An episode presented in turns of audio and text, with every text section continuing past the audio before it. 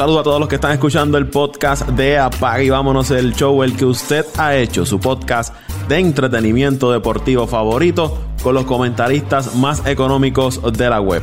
José Raúl Torres, Antonio Toñito Cruz, Ángel Dante Méndez, Luis Vázquez Morales de Pasión por el Deporte y este que les habla, Paco Lozada, agradecido por el apoyo que le han dado a este podcast de Apague y Vámonos el Show. Usted lo puede conseguir en las diferentes plataformas como lo es Apple Podcast, Google Podcast, Spotify, Evox, TuneIn, Podbean. Ahí usted puede conseguir el podcast de Apague y Vámonos el Show. Se suscribe, lo comparte con sus amigos, con sus familiares y le deja saber de que aquí existe el podcast de Apague y Vámonos el Show. Al igual, nos puede dejar un comentario, alguna pregunta que tenga sobre los temas de deporte que tocamos aquí, nos las hace llegar a las diferentes cuentas de Twitter que al final del podcast pues siempre cada uno da sus cuentas en las redes sociales o nos escribe directamente en las plataformas de podcast y ahí pues nosotros leemos los comentarios. Por ahí está Toñito Cruz. Saludos, Toñito. Saludos, Paco. Saludos a José Raúl que está por ahí. Saludos a Dante. Como siempre, Dios lo bendiga y lo cuide donde quiera que esté.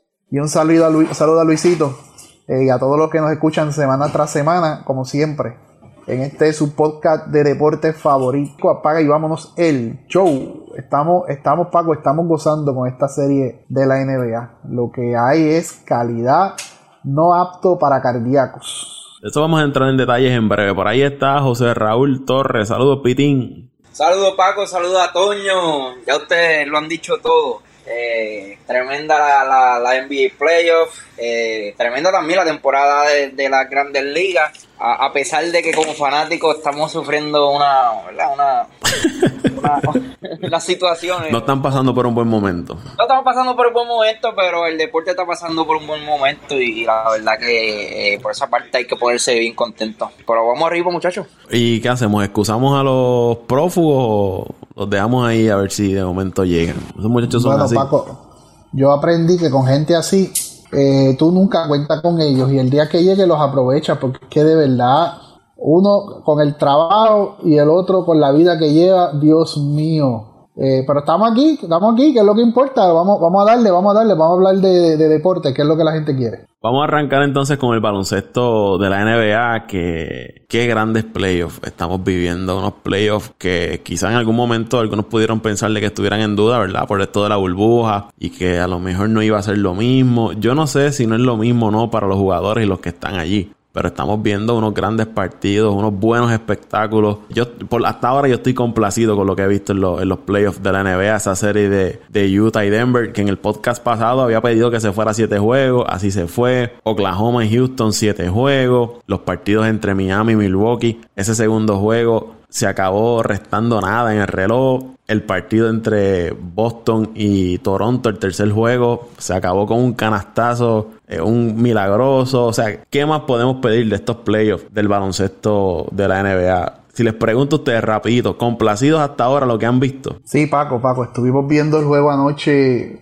por lo menos el de Boston y, y Toronto. Y como dije al principio, Paco, algo no apto para cardíaco, eh, juego donde Boston dominaba, Toronto se acercó, Toronto se iba al frente, luego en los minutos finales y en el último periodo intercambiaron ventaja, Boston se va al frente faltando prácticamente .05 segundos, eh, después viene el canasto milagroso como tú dijiste de Toronto, dejó a todo el mundo frío, frío, dejaron a todo el mundo frío. Y esto es un, un canasto Paco, yo voy a mis Celtics pero esto es un canasto que puede levantar la moral de, de, de, Toronto y puede darle un giro a la serie o al menos lograr de que Toronto remonte y en vez de a seis juegos que está proyectado con estas primeras dos victorias que tuvo Boston se vaya a 7 Paco que es mi pronóstico 7 pero interesante lo que estamos viendo pero hasta el momento antes de ir a esa serie ¿estás complacido con lo que has visto en general de los sí, playoffs? sí Paco sí Paco eh,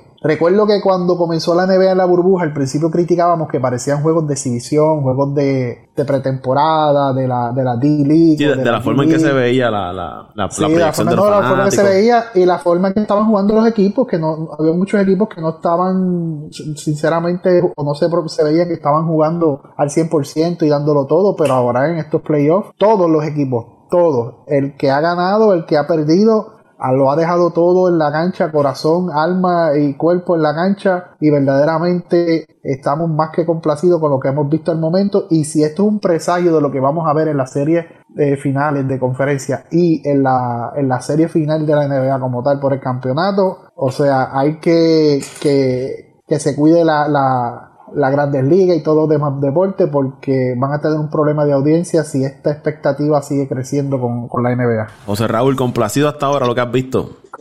Completamente complacido, completamente complacido y, y Toño me, me, tomó la palabra en, en eso de, de, que al principio veíamos que parecía un juego de exhibición y la verdad que ahora ha sido un cambio de, de de emociones, diría yo, porque yo sentía lo mismo al principio. Oye, esta gente, no sé si es que es el nuevo ambiente, ¿verdad? Esto sí, maybe el proceso, el proceso de adaptación. Un proceso sí que, que, que, fue difícil para el fanático y quizás también difícil para el, para el jugador. Pero a pesar de todo eso también, y de estar agradecido como fanático, etcétera, etcétera, yo, yo creo que también hay que, hay que aplaudir a estos jugadores que, que lo están dando todo, Paco, ¿sabes? Eh, mm, yo hasta pensé en algún momento de que, mira, estos muchachos quizás muchos de ellos vienen a, a, complacer o, no solamente a, terminar la temporada, sino a terminar la temporada, terminar su, su, su trabajo, eh, su temporada y ya, vámonos para casa. Pero no, aquí se ve que todo el mundo quiere ganar. Y, y la verdad es que, que, hay que aplaudir a estos jugadores, coaches y todo personal. La verdad que están dando un espectáculo de primero, no, no tan solo es están pendientes al dinero, sino que quieren, están demostrando que, ¿verdad? que quieren darle un buen espectáculo al fanático. Entrando ya a la serie, vamos a, esa serie de Toronto y los Celtics de Boston. Yo había mencionado aquí en el podcast pasado que escogía al equipo de Toronto para ganar la serie, pero luego de esos primeros dos partidos, eh, Boston sacó las victorias, yo les diría de una manera bastante convincente. Aunque Toronto, ¿verdad? Al comienzo de los partidos, el primer juego, no, el primer juego fue desde el saque, fue para Boston, pero el segundo partido Toronto pues comenzó fuerte, pero poco a poco eh, Boston se, se, llevó el partido ya al final del juego. Y la serie parecía que era todo a favor de Boston. Y el juego de ayer Estamos grabando este podcast 4 de septiembre. Era un partido que si lo podíamos ver debido a muerte para ese equipo de Toronto, usted cae abajo 3 a 0 en una serie y más frente al equipo de Boston era difícil eh, reponerse. Pero como dicen por ahí, usted nunca subestima el corazón de un campeón y Boston y Toronto ayer, discúlpenme, sacó las garras, especialmente Kyle Lowry, que aunque el partido se decidió con un canasto de Anunobi, eh, cuando, como dice Tornito, un canasto milagroso cuando ya él estaba expirando el tiempo, pero yo les diría que Kyle Lowry fue el que cargó durante todo el partido a ese equipo de, Toronto. Anotó 31 puntos, tiró 56% de campo, 8 asistencias, 6 rebotes, tuvo dos cortes de balón y estuvo siempre eh, cuando Boston trataba de despegar el partido.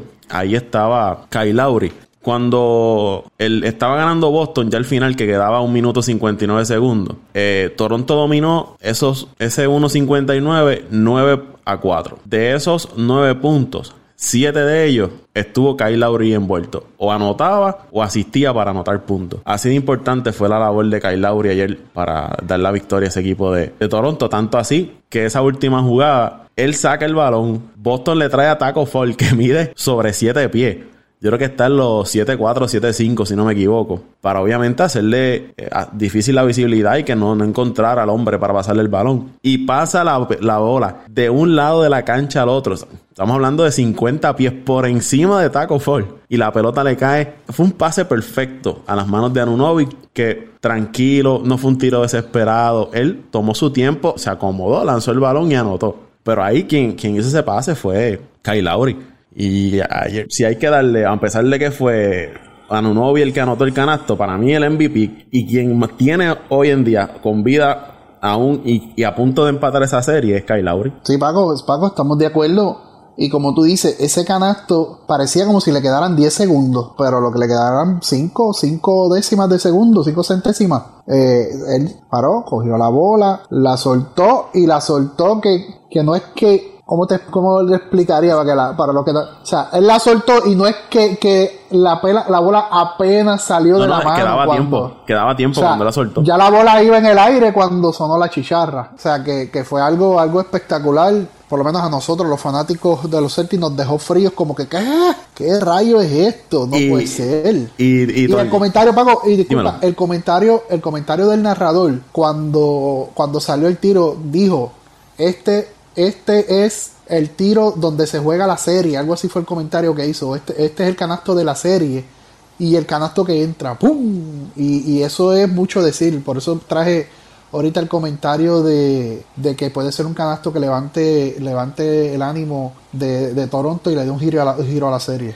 Por, porque es que verdaderamente fue un canasto, yo creo que para la historia. Y ese equipo de Toronto, el año pasado, y José Raúl me corrige, estaba atrás en la serie frente a Milwaukee 2 a 0 y se levantó y ganó cuatro juegos corridos frente a, Milwaukee, claro en aquel tiempo tenía el señor Kawhi Leonard de su lado. Este año pues no lo tiene y, eso es una de las cosas que quizás se ha visto en estos partidos, en esos primeros dos. Eh, la, figura de Kawhi Leonard le hace falta a ese equipo de, Toronto, le hace falta esa figura que en los momentos claves, que la situación está difícil, tome el control del, juego en sus manos y produzca para el equipo. Quizás Toronto le hace falta ese tipo de jugador. Siakam no se ha visto desde que está en, la burbuja, no ha lucido como el Siakam de la temporada regular fuera de, de la burbuja. Y a lo que iba, Toñito, antes de ir con José Raúl, y José Raúl lo traigo también porque estábamos hablando mientras veíamos el partido, el, la asistencia que hizo Kemba Walker a Tis, que le dio el, la delantera al equipo de Boston, fue una asistencia de juego de estrellas, prácticamente sin mirar. Él toma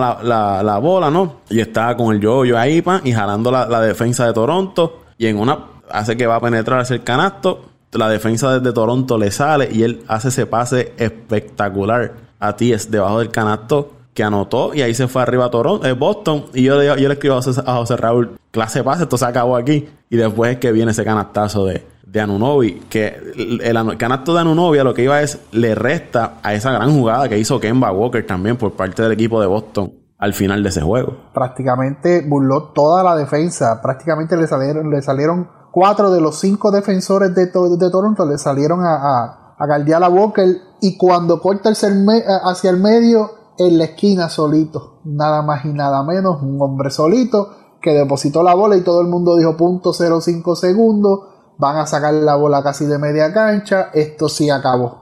Sí acabó, sí, sí acabó después con el canastazo que vino después. Pitín. Eh, definitivamente, eh, lo dicho todo y yo quiero ir un poquito más allá y hablar de lo que es el, coaching. No, no sabemos si la jugada de Kemba Walker fue algo ya anticipado, ¿verdad? Por el coach. O, o si no, fue algo de, de verdad, eh, isolation play con, con Kemba Walker y a lo último vimos como los, casi todos los defensores de Toronto atacaron a Kemba pensando de que iba a, ir con el tiro y, y, ¿verdad? Se la sacó de la manga, como lo decimos, hizo ese gran pase. Y, Kemba tuvo un gran juego, fue el líder en, Boston, casi 30 puntos. Kemba estaba caliente ayer. Después de tener un juego horrible, ese segundo juego para él fue horrible. Y, ayer la verdad es que Kemba fue el, mejor jugador de, Boston en cancha. Eh, la verdad que si fue algo planificado por, ¿verdad? Por, por el dirigente hay que darle a más. Pero luego después de darle un a, más en, ese punto 6 que restaba para el equipo de, Toronto, la verdad es que eh, no, no, no, podemos, no podemos decir de que, de que el equipo de Boston planificó muy bien esa jugada. No sé cuál fue el propósito de traer a Taco for quizás sí, un hombre grande que se le iba a hacer un poco o más difícil a, a Lauri eh, sacarle esa bola. Pero la verdad el caso es que es que es la primera vez, yo hablando con fanáticos de Boston, que esa situación eh, el dirigente trae a Taco. No sé si quiso inventar, no sé si es, era algo ya planificado de antemano, pero la verdad el caso es que no le salió la jugada, porque convirtió eh, un equipo que, ¿verdad? Prácticamente es uno de los más rápidos de la liga, al traer a Taco, que es un jugador que pues está ahí, pero lamentablemente no puede moverse y es difícil eh, que a la vez que la, bola salga pueda ayudar a otro compañero a, ¿verdad? A, defender.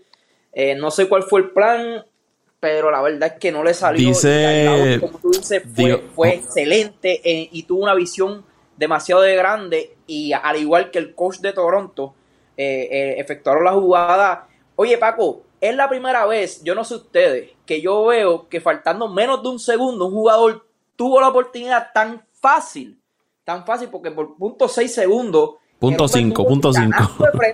Punto 5, el canasto de frente y el, y el tiro fue comodísimo.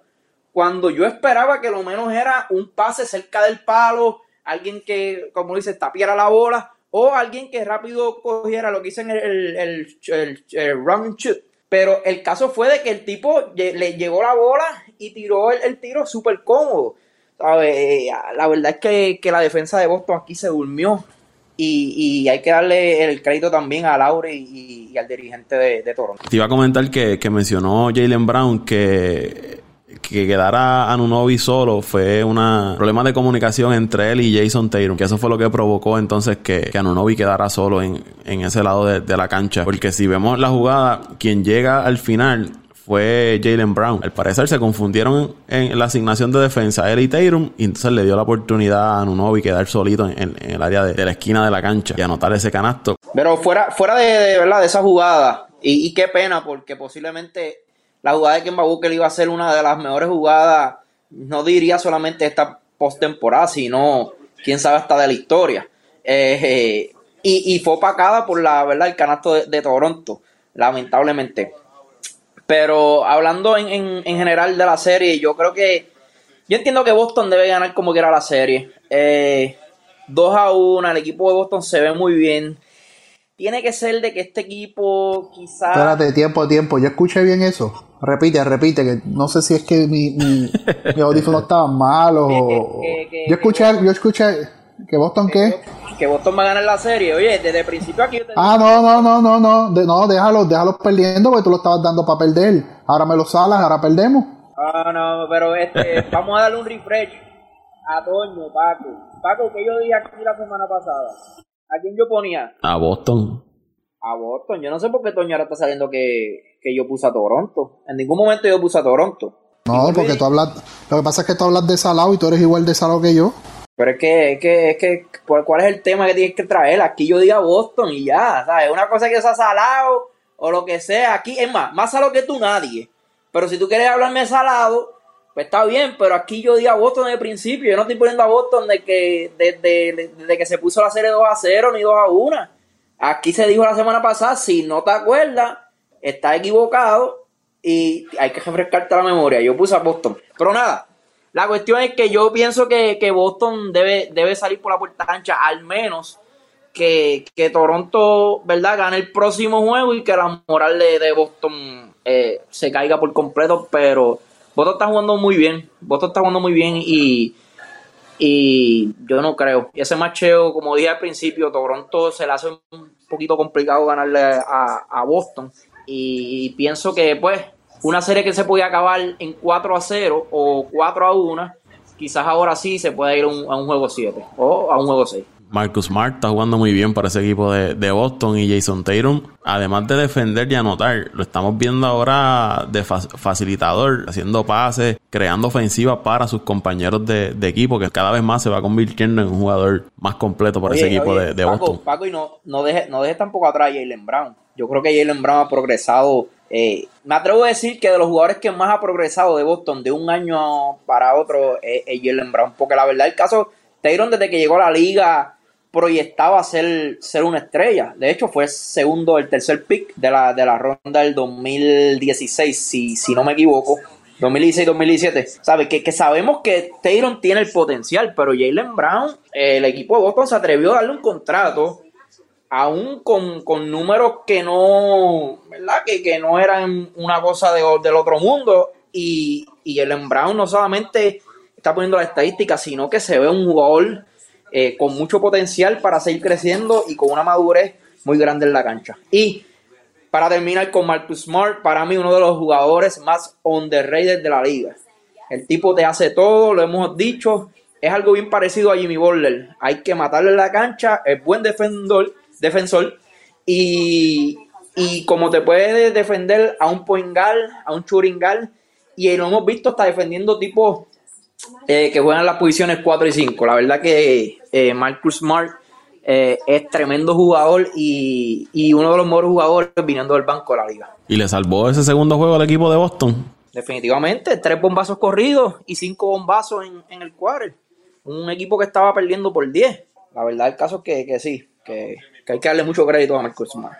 La otra serie que comenzó fue la de Los Ángeles Clippers frente al equipo de Denver. Primeros minutos estaban bastante parejos, pero luego ya, una vez avanzado el juego, el equipo de los Clippers comenzó a, despegarse. No sé si hay que mencionar el factor cansancio del equipo de Denver. Una serie difícil y dura frente al equipo de, de Utah, séptimo juego. Obviamente el equipo de los Clippers es un equipo, un equipo superior, pero en algún momento vi ese equipo de los, de, de los Nuggets un poco como cansado. Jamal Murray no tuvo su mejor noche, fallando bastante el canasto. Los Clippers ya contaron con Patrick Beverly, lo pusieron a jugar un par de minutitos comenzando el juego, rápido, anotó dos bombazos, cogió seis rebotes en, 12 minutos. Digo, eh, sí, seis, rebotes en 12 minutos de, acción. Y defendió también eh, a Jamal Murray. O sea que Jamal Murray ahora tiene una tarea difícil. Va a tener que eh, bregar con defensas como de Leonard, George y, Patrick Beverly, que no le van a hacer la vida fácil. Eh, a Jamal Murray, que apenas anotó 12 puntos en ese juego de, ayer. Tiró 33% de campo, el Joker 42% y Denver en general tiró 25% del área 3 puntos y 42% de campo. Una noche difícil para ese equipo de, de, Denver, mientras que a los Clippers, ustedes saben, poco a poco esa maquinaria se sigue aceitando de Los Ángeles Clippers. Yo entiendo que el factor cansancio de,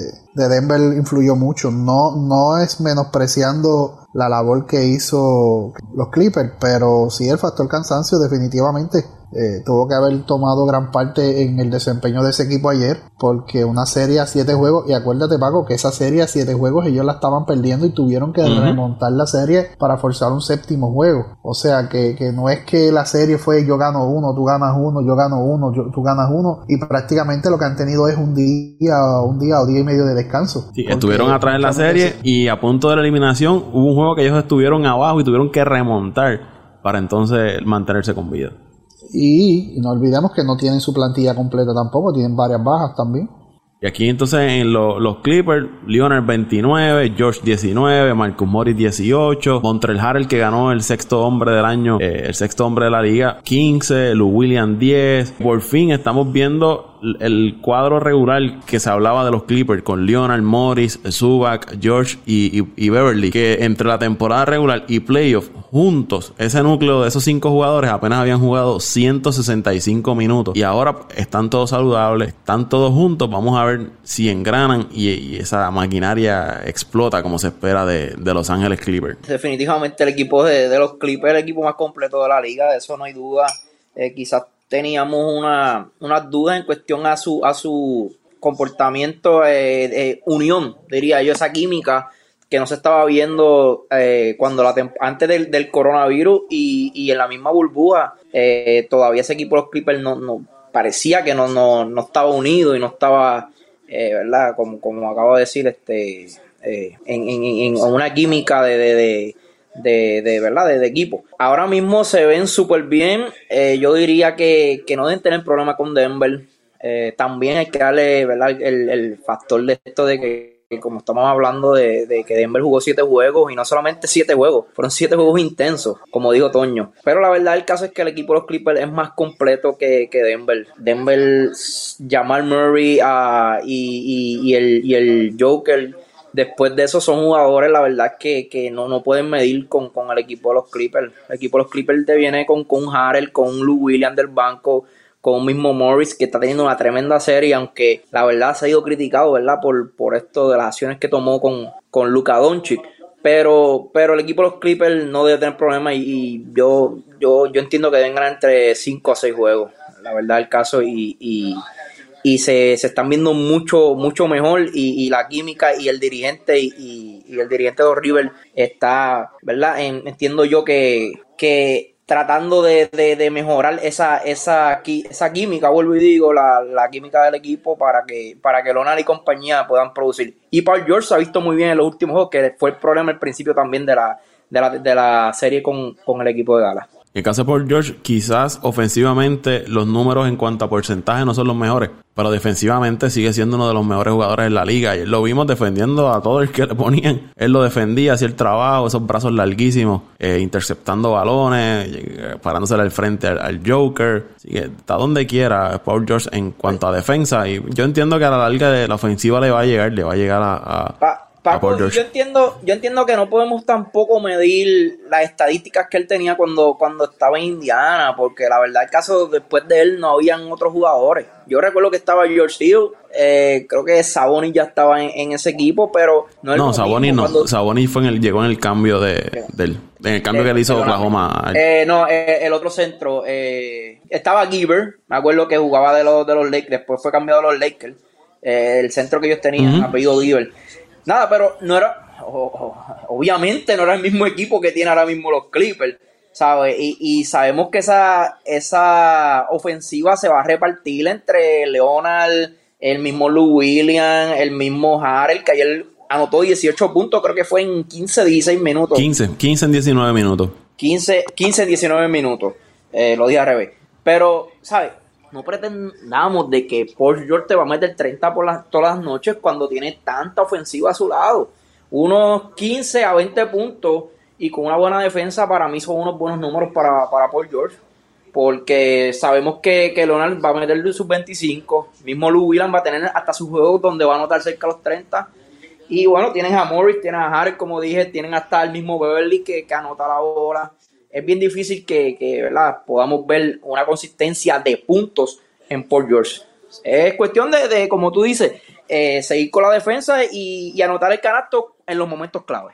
Nos queda de hablar de la serie de Milwaukee y Miami, pero la voy a dejar a lo para lo último. La serie que ya está cuadrada es Houston versus Los Ángeles Lakers. Houston tuvo que fajarse a siete juegos frente al equipo de Oklahoma y ese último partido, una buena jugada defensiva de James Harden al final podemos decir, le salvó eh, esa victoria al equipo de, Houston. Ok, sí, nunca le, le, quitó el guante de la cara al equipo de Houston y estuvo batallando a pesar de que Houston tomaba delantera los partidos. Ok, sí se mantenía y, llevaba esos partidos hasta el final. Pero en esa última jugada, pues un tapón de, James Harden le selló la victoria para el equipo de Houston. Pero ese equipo de Houston pasó muchos problemas frente al equipo de, de OKC. Yo veo a los Lakers ganando esta serie seis juegos y para mí el factor va a ser Anthony Davis. Eh, creo para que los Lakers puedan llevarse esa victoria, eh, Anthony Davis tiene que ser dominante, como lo fue en algún momento en esa serie frente al equipo de, Portland. Porque entiendo que Houston, a pesar de que el cuadro pequeño que ellos utilizan le ha dado resultados, no veo un hombre eh, que pueda estar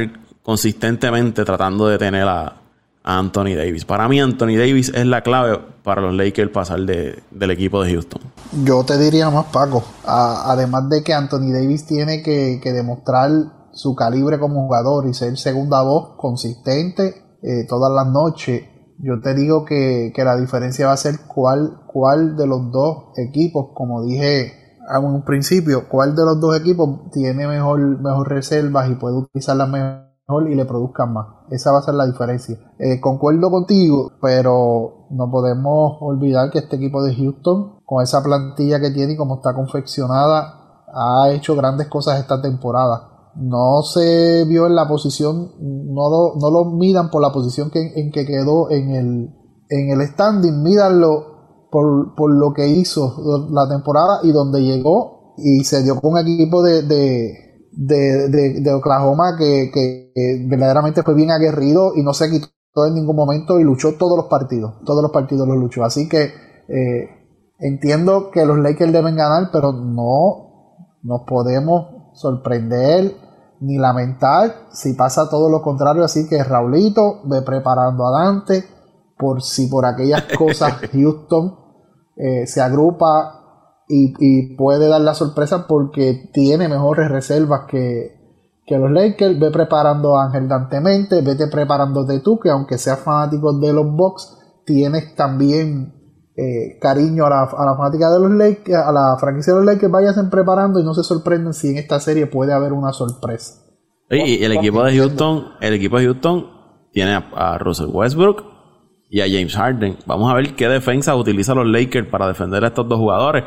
Porque ahora mismo sin Bradley, sin Bradley, los Lakers se han visto afectados en cuanto a defensiva. Rondo había estado lastimado, pero eh, siento también que en esa área de la defensa de la posición de guard, en los Lakers están un poco finitos, hay que ver cómo van a defender a tanto a James Harden como a Russell Westbrook. Y esta serie tienes en un lado a LeBron James y Anthony Davis y en el otro a Westbrook y a James Harden. Es un choque de estrella esta serie de, los Lakers de Houston. estoy completamente de acuerdo. Aquí aquí nadie puede decir de que el equipo Lakers es un equipo superior a, Houston. Yo, yo creo que no. Houston tiene dos superestrellas como las tienen los Lakers, claro. Los Lakers tienen a un LeBron James.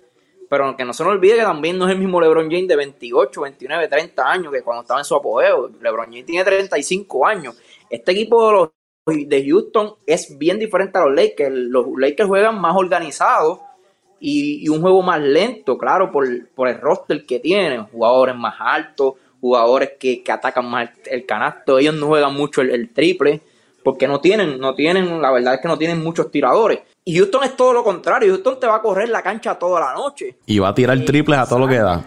Quizás, exacto, es, es, yo diría que, que, es una serie donde hay equipos que tienen una parte en una área de juego más ventaja que otros yo creo que la diferencia de esta serie va a ser qué equipo puede sacarle más provecho a sus a sus a sus ¿cómo diría? a su a su no, no sus habilidades, sino a, su a su potencial. Por ejemplo, acabo de repetir lo de rebote. Si el equipo de los Lakers controla bastante el balón, los rebotes y logra. Eh, recoger muchos rebotes ofensivos y no darle la oportunidad al equipo de Houston a un segundo tiro va a ser difícil para Houston. Pero si el equipo de Houston viene metiendo ese triple, también va a ser difícil para el equipo de los Lakers, porque el equipo de los Lakers, como dije, un juego más lento, no pueden irse tú a tú en el triple. So, y otra diferencia que quiero, quiero traer es que el equipo de Portland era defensivamente un desastre. Este equipo de Houston no es que sea el de los equipos que más caldea, pero es mucho mejor en la defensa que el equipo de, de, Portland. Eh, yo diría que, es bastante interesante, pero los Lakers tienen la ventaja y tienen que aprovechar de hecho, hoy viernes 4 de febrero, yo creo que tienen que aprovechar ganar ese primer juego y hasta el mismo segundo juego y aprovechar de que este equipo de, Houston, perdóname, ahora mismo eh, viene una serie de 7 juegos entiendo que está cansado. Pero si Houston logra sacar un juego, y especialmente este primer juego, mm, no va a ser una serie fácil para los Lakers. O pienso que, los Lakers, sea como sea, deben ganar en 6 a 7 juegos, pero eh, con estos puntos eh, y, con la actuación, como tú acabas de decir, eh, Paco, de Anthony Davis, va a ser bien interesante. Hay que, Anthony Davis tiene que, lucir, porque sabemos que LeBron James va a lucir. Y no solamente Anthony Davis, sino la defensa de, de esos gares eh, al, en, ¿verdad? en esto de, parar a, Harden y a, y a, Westbrook. Otro factor también lo que puede aportar Kuzma, tanto en defensa como en, ofensiva. El equipo de los Lakers después de Anthony Davis y LeBron, la verdad es que... Mucha inconsistencia. Mucha inconsistencia. Pero el equipo de Houston tiene un Covington y un mismo Gordon que sabemos que, que jugaron un muy PJ Tucker. De 15 a 20 puntos por noche. PJ Tucker. También. Ah, yo creo que, en banco y en tercer, cuarto jugador, el equipo de Houston se, tiene, tiene esta ventaja. No, y, Houston va a ir con el small ball el lineup, que es el cuadro pequeño. Y hay que ver cómo los Lakers se ajustan a eso. Si ponen a Anthony Davis entonces en la 5. O prefieren jugar eh, con Anthony Davis en la 4 y insertar a Jamal McGee en la 5. LeBron en la 3, irse todo lo opuesto al equipo de, Houston, ¿no? Irse entonces con un cuadro más, más alto, pero hay que ver cómo, cómo se da ese matchup. Me parece que este primer juego va a ser bien determinante de cómo los equipos van a, ir, van a ir haciendo los ajustes en lo que va, en lo que va de serie.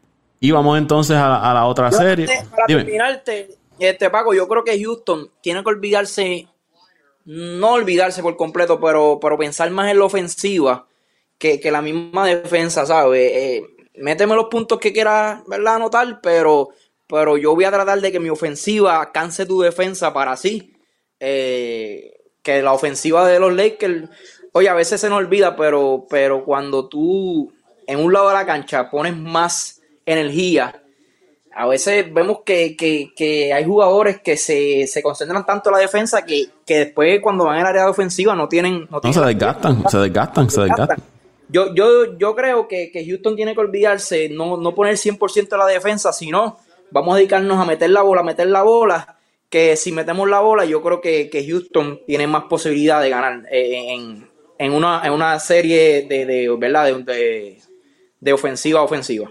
Vamos entonces a la otra serie, que es el, equipo de Milwaukee frente al hit de Miami. Miami está ganando esa serie, anote bien, 2 a 0. Muchos no lo vieron venir de que estuviese esa serie 2 a 0 en este momento. Eh, hoy que estamos grabando este podcast, en el tercer partido está en el segundo cuarto, restando 10 minutos y está dominando el equipo de los Bucks 37 a 32 al equipo de Miami. Para el récord, no lo había mencionado en los otros podcasts, yo tengo a, a, Miami ganando esa serie, los muchachos lo saben que lo he comentado con ellos en el, en el chat, pero me ha sorprendido que esta serie esté 2 a 0 a favor del equipo de, Miami. Ese segundo juego se acabó también de forma dramática. Una falta de Jimmy Butler cuando expiraba el tiempo, que anotó los, dos tiros libres. Y también fue un poco controversial ese final. Pero Miami ha hecho todo bien para vencer a ese equipo de, Milwaukee. Y veo a ese equipo de Milwaukee, José Raúl, tú, tú que lo, sigues, que se siguen aferrando al plan, a su estrategia que han hecho durante toda la temporada. Que no es lo mismo. Temporada regular, tú te enfrentas a un equipo distinto todas las noches. Aquí en playoffs te vas a medir el mismo equipo noches consecutivas y ese otro equipo se prepara para enfrentarse a ti y todas las noches hace ajustes. Pero veo al equipo de Milwaukee que no ha hecho ajustes ni en defensa ni en ofensiva. Veo al dirigente aferrado a su, a su misma estrategia y yo creo que si Milwaukee tiene una, una salida temprana en los playoffs, por aquí van a rodar cabezas muy pronto. Porque es que no, he visto nada nuevo del equipo de Milwaukee en esta serie. No, no, no, han, no, han, hecho nada distinto a lo que han hecho durante toda la, temporada. ¿Qué? ¿Qué, más te puedo decir, Paco? Tú lo has dicho todo. La verdad es que eh, no, le, no le quito mérito a, a, Bob Holzer. Es difícil de pronunciar ese nombre, pero no le quito crédito a un, un, coach que, que lleva tres años teniendo el mejor récord de la liga, uno con Atlanta y dos con Milwaukee. Yo, o sea, no se puede decir que es un coach malo, jamás en la vida. Pero tiene un problema en cuestión a, playoffs que no, no ajusta, no, no, no ajusta. Y, y, yo creo que el problema es que el juego de playoffs cambia mucho. Es un juego más lento, es un juego donde sabemos que todos los jugadores dan el 100%. Eh, en la temporada regular son 82 juegos, no vamos a ver a, los jugadores dándolo todo en un solo juego, porque es una temporada larga, por obvio. y cuando la defensa aprieta, un, equipo que, acostumbra a hacer su juego es, la carrera, eh, el fast break, eh, encontrar el hombre solo, Giannis atacando, al igual que Bledsoe. cuando atacan, encuentran jugadores solo en, en la línea de tres puntos cosa que tú no vas a ver en las playoffs porque como te dije, van, la defensa va del 100% y, va a tratar de que de, de, de, no darle espacio a ningún jugador eh, para, tener un tiro claro. La verdad que tienen que hacer ajustes y otro, otro, otra crítica que yo tengo es que Giannis tiene que jugar ya los 40 minutos. ¿Sabes? Giannis desde que lleva el dirigente en el equipo yo, yo no recuerdo un día donde, donde ella jugó 40 minutos o más. A eso voy, José Raúl está promediando menos de 40 minutos por juego en los playoffs, al igual que Middleton. Ningún jugador del equipo de Milwaukee está promediando sobre los 40 minutos de juego. Que aquí hay que olvidarse de, si administro minutos o no administro minutos. Primero que Giannis es un jugador joven todavía. Y es la figura principal de Milwaukee, la figura principal, yo te diría, en la conferencia del Este y una de las figuras principales de la liga. Tiene que jugar en estos momentos, y más cuando tú estás atrás en una serie, tiene que estar en cancha todo el tiempo. Lo vimos, claro, no, no voy a comparar quizás la, trayectoria de LeBron con Giannis. Pero muchas veces veíamos un LeBron eh, en situaciones donde su equipo estaba atrás en la serie, que si tenía que jugar 45, 46, 47 minutos, lo iba a hacer el caso de Kyle Lowry con Toronto. Si, me, si no me equivoco, 46 minutos estuvo Kyle Lowry en cancha de los 48 del juego de Toronto frente a Boston. Definitivamente. Y, ese es el ejemplo más claro que demuestra que, el dirigente no hace ajustes cuando llega a las playoffs. Y hay que olvidarnos, ¿sabes? Ahí Giannis y Middleton tienen que ya estar jugando los 40 minutos y olvidarse de que, de, de verdad, de, seguir esa, eh, el mismo juego de la temporada regular. Eh, yo creo que sí, que sí, el equipo de Milwaukee pierde esta serie. Yo diría que no van a cortar cabezas en la serie, en la temporada muerta, pero sí pueden haber muchos cambios en cuando entre después la temporada, depende, ¿verdad? Como, como, como Milwaukee entra en ritmo. Y la verdad es que si el equipo de Milwaukee se elimina este año, eh, temprano, tienen que buscar la forma de traerle una estrella al lado de Giannis, porque ya ha quedado demostrado que si este año el equipo de Milwaukee no gana, necesita una superestrella a su lado. Y, y para tú traer una superestrella, ahora mismo el equipo de Milwaukee tiene que salir fácil de tres a cuatro jugadores. Y quién sabe hasta de ronda. So, va a ser bien interesante lo que pueda pasar al equipo de Milwaukee, el resultado de esta serie, y, ver qué sucede en la temporada muerta o, en la temporada, eh, ¿verdad? Mitad temporada luego del próximo año, que ya ni sabemos que es su último año de contrato. So, bien interesante. Eh, un comentario que quería hacer de esa serie, eh, José Raúl y, Toño, que el dirigente de, Milwaukee en su defensa siempre mantiene un hombre grande cerca del canasto para proteger el, el, área de la pintura. Y eso durante la temporada regular le ha dado resultados. Pero en esta serie frente al equipo de Miami, porque Milwaukee defiende, evita las penetraciones y obliga a los equipos a lanzar del área de tres puntos. Pero en esta serie, el equipo de Miami es un equipo que vive de lanzar del área tres puntos. Y entonces Milwaukee está cerrando las penetraciones y deja los tiradores abiertos. De Robinson, Dragic, Hero, Crowder, eh, Olinick cuando viene del banco. En una, en una de las jugadas vimos que parece que fue Jimmy Butler, atacó el canasto. Janis, que estaba defendiendo a Olinick, eh, se fue al área de la pintura para cerrarle el, camino a, a, Butler. ¿Y quien se quedó solo? Olinick y anotó un triple. O sea que esa defensa de Milwaukee de mantener protegida el área de la pintura frente a un equipo con buenos tiradores como el equipo de Miami, no, no le está dando resultado y Miami lo, está aprovechando. Por ahí está ya Luis Vázquez Morales. Saludos, Luisito. Hey, familia, un abrazo grande, Paco, eh, José, Toñito. No sé si Dante ya está. No, ese está, no sabemos dónde anda. Missing in action. Cuidadito, cuidadito, que yo ando aquí, papá, ¿sabes? Te estoy escuchando, ¿sabes? Ea, ea, ea. Cuidado con lo que dice, que te estoy monitoreando. Besos y abrazos, besos y abrazos, papi. Como siempre, gracias por la oportunidad y, me disculpo con todos los que los que siguen el podcast porque eh, esta última semana he entrado y salido y no he, no he podido estar muchas veces y prometo que voy a llegar y nunca llego. Así que me disculpo, estamos trabajando mucho, ¿verdad? Por la vida y qué vamos a hacer, hay que, hay que hacerlo. Pero quería tomar un espacio para saludarlo eh, y, aprovechando que están verdad hablando de NBA quería meter un poquito de, eh, eh, de, lo que de lo que me gusta y, exponer un poco de lo que de lo que pienso que está pasando y lo que puede pasar y abundar un poco verdad a lo que ustedes están mencionando. Bueno Paco saludar a los muchachos saludar a Toñito saludar al Pitín. Este hoy hicimos el lottery del draft de, que tenemos de NFL así que ya NFL está a la vuelta de la esquina y nada, quiero aprovechar para saludar a toda esa gente que, nos apoyan todas las semanas, que nos escuchan. Eh, obviamente agradecido. Claro, ya que estamos hablando aquí un poquito de NBA, que ese es el temita que le gusta a él, no pude escuchar las declaraciones de, del Gran Pitín, pero la realidad del caso es que yo creo que aquí no debe haber ningún tipo de excusa. Se comen los nenes crudos por las pasadas dos, tres temporadas han estado de menos a más comiéndose los nenes crudos en el este. Y cuando llegan las playoffs, se le baja la cortina. Tan sencillo como eso. Ya ni, pues, ahora hay muchas eh, interrogantes, que si tiene ayuda, que si no tiene ayuda.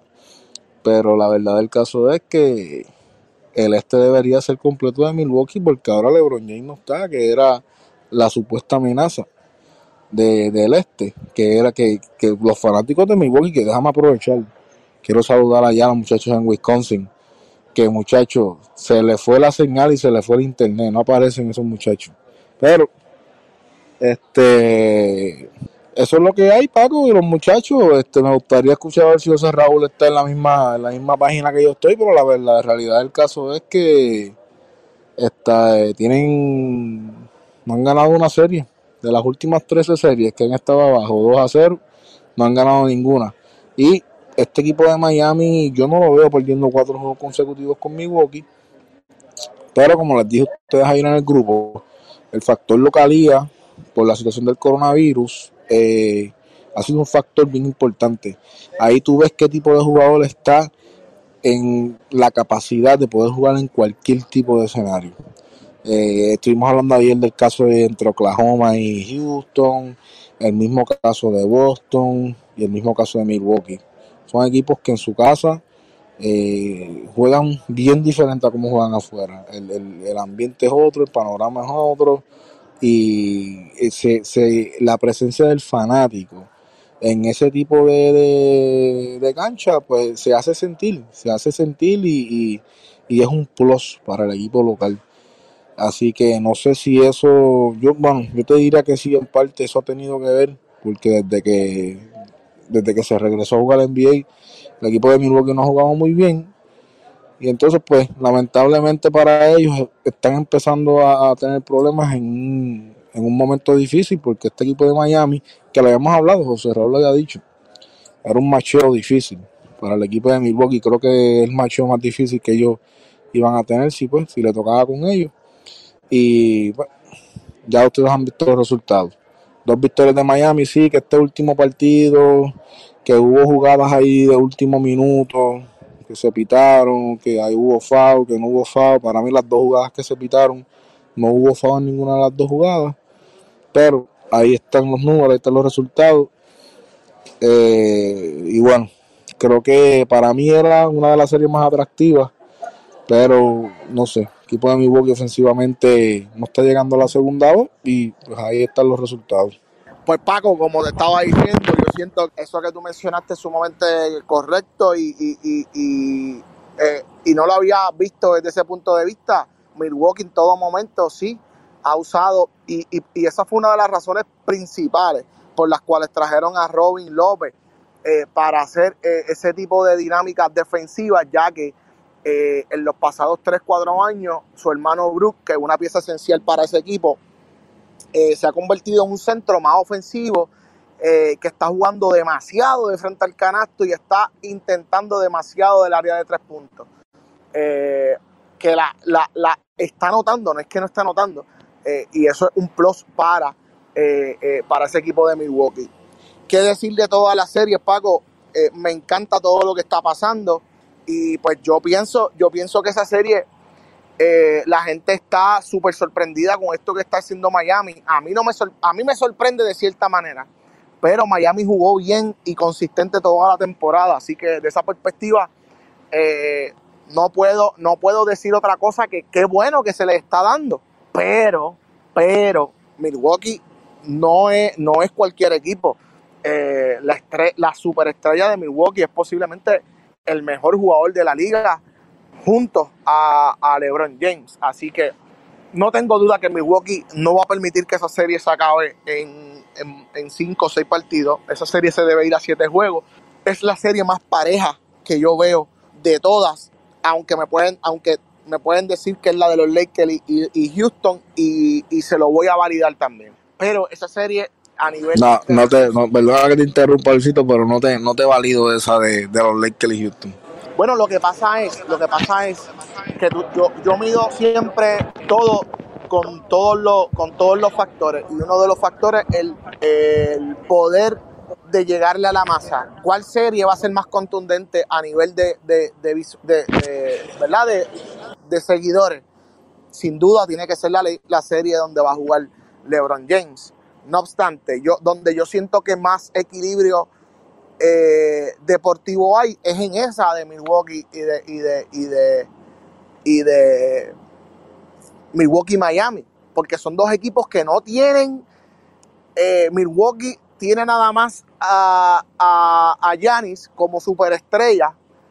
Pero Miami tiene a una estrella que yo no, no es, para mí Jimmy Butler no es una superestrella, es un jugador sólido, una estrella junto a jugadores que son sólidos en todas las posiciones. Y Milwaukee carece de eso. Milwaukee no tiene un jugador 4 sólido.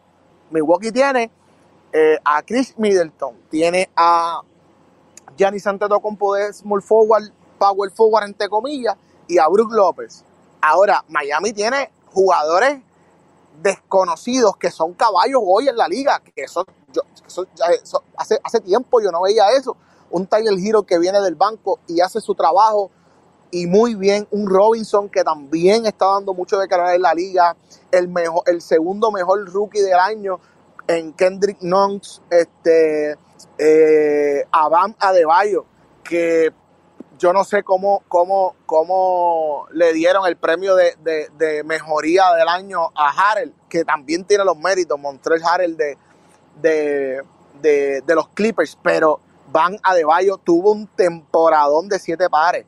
eh, es, un- es una serie en pareja. Yo te entiendo lo que tú dices, eh, Dante, y, y te, y te puedo validar, pero desde cierta perspectiva, el balance está en esa serie, porque ni en la de, ni en la de Toronto contra Boston. Yo siento que Toronto tiene mejor recurso humano que, que, que, que- perdón, que Boston tiene mejor recurso humano que Toronto. Literalmente en Toronto, Lauri, y después de ahí, Ibaka está en sus últimos, tirando los últimos cartuchos. Gasol, desde que fue cambiado, no, no ha sido el mismo. O sea que, que no, no puedo decir que es una serie competitiva, es una, una- son buenas series, pero para mí las dos mejores series, eh, Ángeles Lakers contra Houston y Milwaukee y Miami. De Denver no quiero hablar porque mi eh, me encanta el equipo y se deben ir en cinco o seis partidos contra los Clippers. Luis, te corrí. Luis, te corrijo rapidito, perdóname. Eh, most Improved Player fue Ingram. Harrell fue el sexto hombre. Harrell fue el sexto hombre, pero como quiera, eh, eh, valida lo que estoy, valida lo que estaba mencionando. Yo pienso que, que, que ese equipo de los Clippers no, no hay, eh, eh, ese, ese equipo de los Clippers tiene un jugador backup de alta calidad por cada posición. Y lo había mencionado José Raúl, que es para él el equipo más completo ahora mismo en la liga. No, eh, es que lo que yo vi ayer, familia, ese equipo va a ser bien difícil derrotarlo. Yo sé que LeBron James y compañía tienen la, tienen la capacidad, pero posición por posición sale Reggie Jackson y entra Lou Williams, el, el, el, el que es en realidad el mejor sexto hombre de la liga, porque me imagino que se lo dieron a Harrell porque tuvo unos números ridículos, pero literalmente Harrell jugaba más tiempo que eh, Zubac. Toda temporada fue lo mismo. O sea, que yo no consideraría eso ser el, el suplente. Es un suplente de embuste. Lou Williams es el verdadero sexto hombre de ese equipo. Y todos los días anota 20 puntos también. Eh, Marcus Morris, el- el- o Marquis, no, no, no, no recuerdo cuál de los Marcus, dos. Marcus, Marcus. Marcus Morris. Eh, Shamet, qué bien está jugando ese tipo, brother. Ese tipo es candela cada vez que lo entran. Eh, mano, ese equipo no hay, no hay manera, no hay por dónde cogerlo. Ese equipo está bien estructurado. Eh, Doc Rivers hizo un excelente trabajo. Hace tres años, todo el mundo, dos años, todo el mundo lo criticaba porque eh, él mismo decidió salir de la figura de su hijo y hoy el tiempo lo está validando. Son, series, son series bien buenas, familia, son series bien buenas, bien equilibradas. Y es como yo siempre les digo, mano, eh, disfrutarse los partidos. Eh, ayer eh, a mí se me amarró el corazón porque Marcus Morris no había visto su familia desde hace desde que, desde empezó la burbuja, ¿verdad? Y, y ayer por primera vez vio la nena y eso fue una emoción y estaba llorando. Y yo soy pai- y pa- padre, ¿verdad? Entonces, eh, esas cosas emocionan y ver que, ese tipo de cosas pasan en el deporte son, son vivencias que uno, uno también tiene que resaltar porque eso es parte de lo que es el deporte, unión, camaradería, familia, eh, esperanza, desarrollo, un buen, un buen futuro, todas esas cosas, todas esas locuras que son bien positivas y buenas. Eh, hay muchas críticas pasando con todo, eh, eh, ¿verdad? Lo que está ocurriendo a, nivel deportivo en, toda, en todo el mundo, pero, pero, y, mano, está chévere lo que está pasando porque hasta ahora con una marca de cerveza, ahora hay un, el, el juego es que tú compras esa marca de cerveza, escaneas algo y, y, y vas a la tómbola para ser fanático, que te entran por Zoom. Eh, eh, yo siento que la NBA sigue innovando tan- en tantos aspectos y tantas cosas, porque para los que no sepan y los que nos están escuchando, eh, eso que tú ves en esas personas que tú ves como en unas pantallas electrónicas, son Los, fanáticos reales que- virtuales.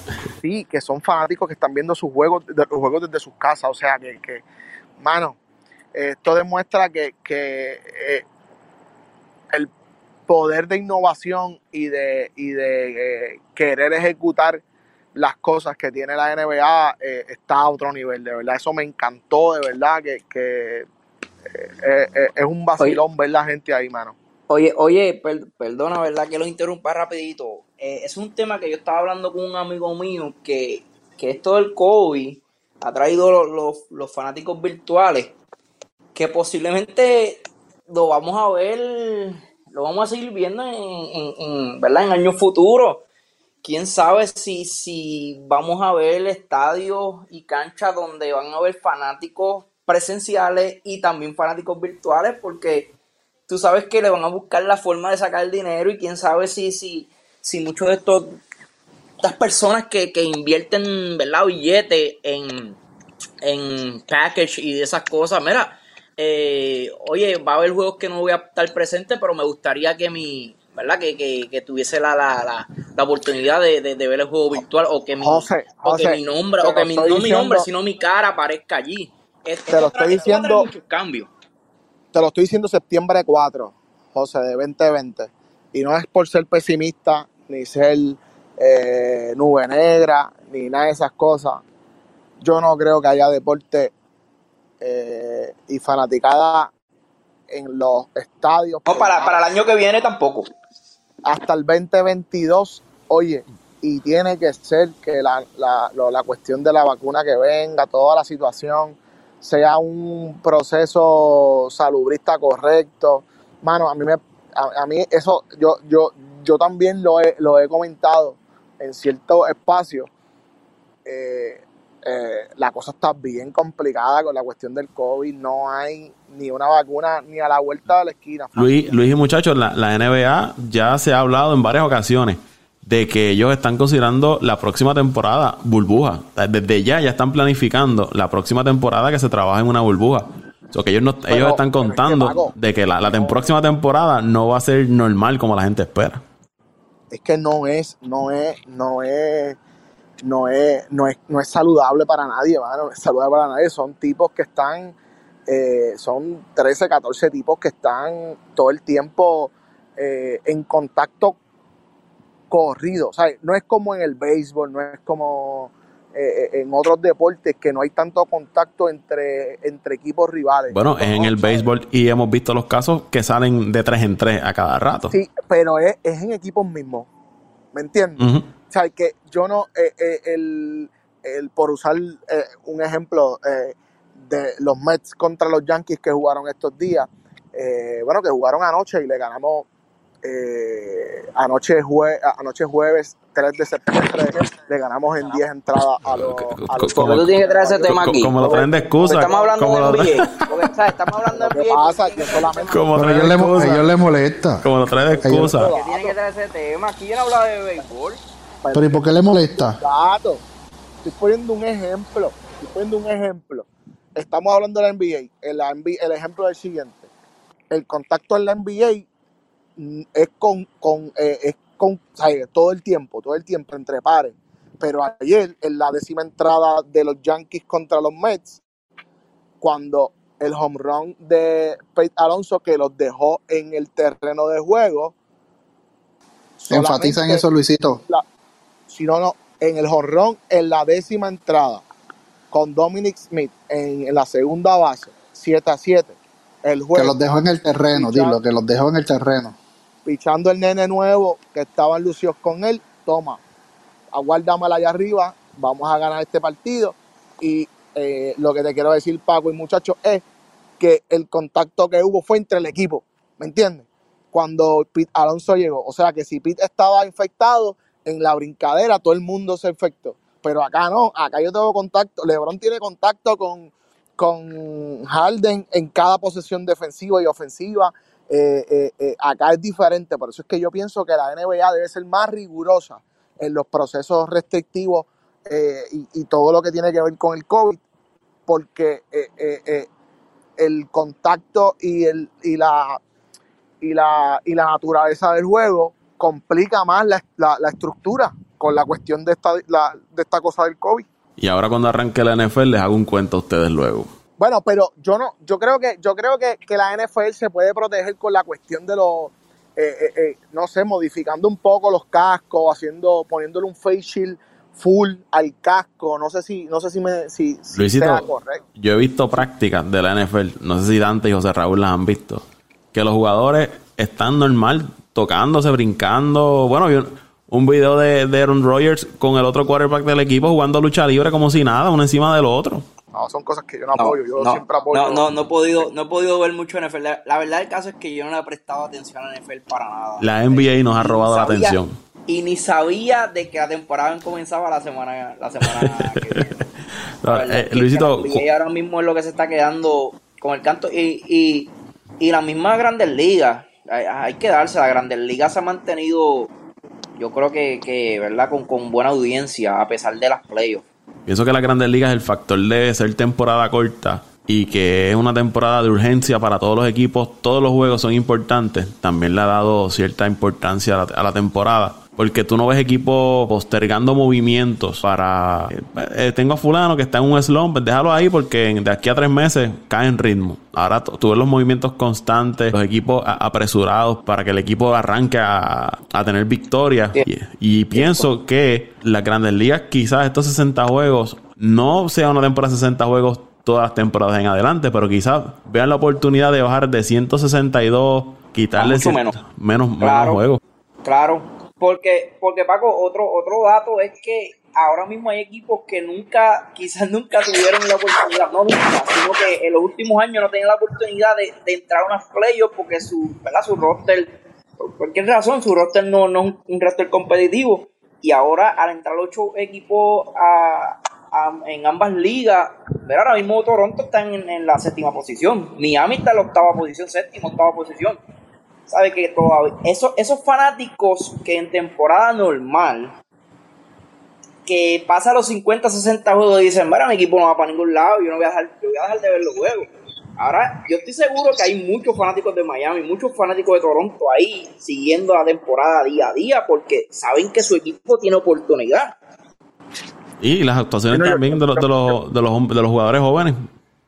Yo creo que yo creo que yo creo que el mundo deportivo cambió por completo yo creo que el mundo deportivo cambió por completo y van, van, van a tener que vamos a tener nosotros que como fanáticos ajustarnos a todo este cambio porque no va a haber otra manera de, de que ocurra y que haya estabilidad si nosotros también como fanáticos no nos ajustamos no seguimos apoyando a los equipos Eh, tiene que ser un eh, ¿cómo se llama esto? Eh, para que para que las ligas puedan subsistir ten- tenemos que todos jugar y remar para, para un mismo lado. Digo nosotros porque yo consumo, yo consumo eh, eh, las gorras, las camisas, eh, el, el, el, el packs, todo eso pues tiene, eso tiene, va de la mano, así que, que yo creo que para eh, este, esta nueva realidad tenemos que todos poner de nuestra parte y ajustarnos, ajustarnos al proceso, mano. Muchachos, vamos a dar hasta aquí este podcast. En otro episodio, pues hablaremos entonces más del béisbol de las grandes ligas, pero este era meritorio hablar de lo que está ocurriendo en el baloncesto. Pero de, de, la- de las grandes ligas, pues podemos mencionar que anoche, jueves 3 de septiembre, los Mets de Nueva York dejaron sobre el terreno de juego a los Yankees con un home run en la décima entrada de el oso polar Pete Alonso. Buenas noches. Enfatízalo, enfatízalo, enfatízalo Ay, otra vez. madre. Pero déjame La chequear verdad- algo la aquí. Déjame verificar el standing un momento. Un- En la décima entrada, en la décima entrada, el oso polar dejó sobre el terreno de juego a los Yankees con un home run. Kilométrico, Amén. cuatro Amén, Cuatro hermano. Amén, amén, amén, Quiero- amén, quiero- hermano. Mira, Paco, entonces, mira, entonces hace tres minutos atrás, yo estoy aquí sentado a las 1 y 52 de la madrugada.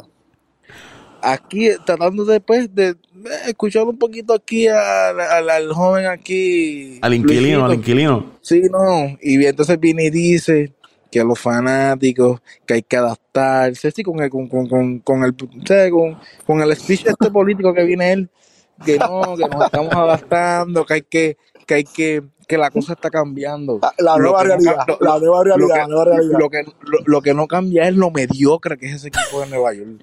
Eso es lo que no cambia. Eso es lo que todos los días sigue siendo igual. Entonces tú me vienes a hablar a mí que tú tienes 17 victorias y 21 derrotas, cuarto en ese standing.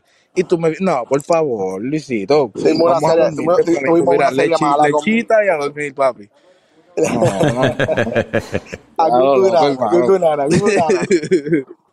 ¿Dónde lo siguen las redes sociales? Familia, a mí me pueden seguir para, para, para seguir también por ahí para abajo. Los, los quiero mucho, antes que todo, familia, Dante, José, Toñito. Eh, somos azul y naranja hasta la muerte, Toñito. Gracias por existir, te agradezco por eso, Paco. Gracias por la oportunidad siempre. Un abrazo a todos. Eh, me pueden seguir en Pasión por el Deporte TV, en nuestra página de Facebook eh, y en la personal también. Cualquier cosa, Luis Vázquez Morales. Eh, un abrazo a todos y gracias. Y gracias por siempre contar con uno. Bueno, a mí me siguen en arroba Antonio Cruz 528 en Twitter, arroba Antonio Cruz 528 en Twitter, y a mí no me importa cómo esté el standing, después que le gane a los Yankees, yo soy feliz. Wow. Dile, Dante, dile, Wow. Dante, dile, Dante, dile. mismo.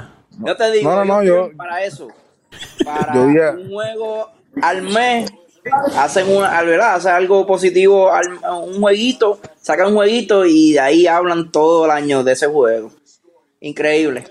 Y más es contra ustedes, contra los Yankees, olvídese de eso. Ah, Luisito, dile ahí. Los Yankees están en una mala racha, le está ganando cualquiera. Cualquiera le gana. se lo lesionó No, tú, tú, otra vez. tú tienes, tú tienes mala racha en el baloncesto, tienes mala racha en, en el, en el béisbol, tú tienes mala racha en todo. Este, Pero ¿sabes lo, Tú ¿sabes estás lo muy bueno. importante de todo esto? Es que yo voy a terminar más lejos que tú, como siempre. Buenas noches. Mm, Dímelo, Dante, dímelo. No, tranquilo, me pueden seguir como siempre en Diciano underscore 89 y estamos en Twitter, como siempre, debatiendo allí con el compañero inquilino Toñito Cruz también, Luisito que de vez en cuando se mete y con el compañero aquí Paco y señor, el señor José Raúl Torres, que es señor ya, quiero que quede claro. Arroba Pito Torre 821 en Twitter, OCR Torres en Facebook. Ahí me siguen arroba Paco Lozada PR en Twitter, arroba Paco Lozada PR en Twitter. Gracias por el apoyo, será hasta la próxima ocasión. Vámonos el show.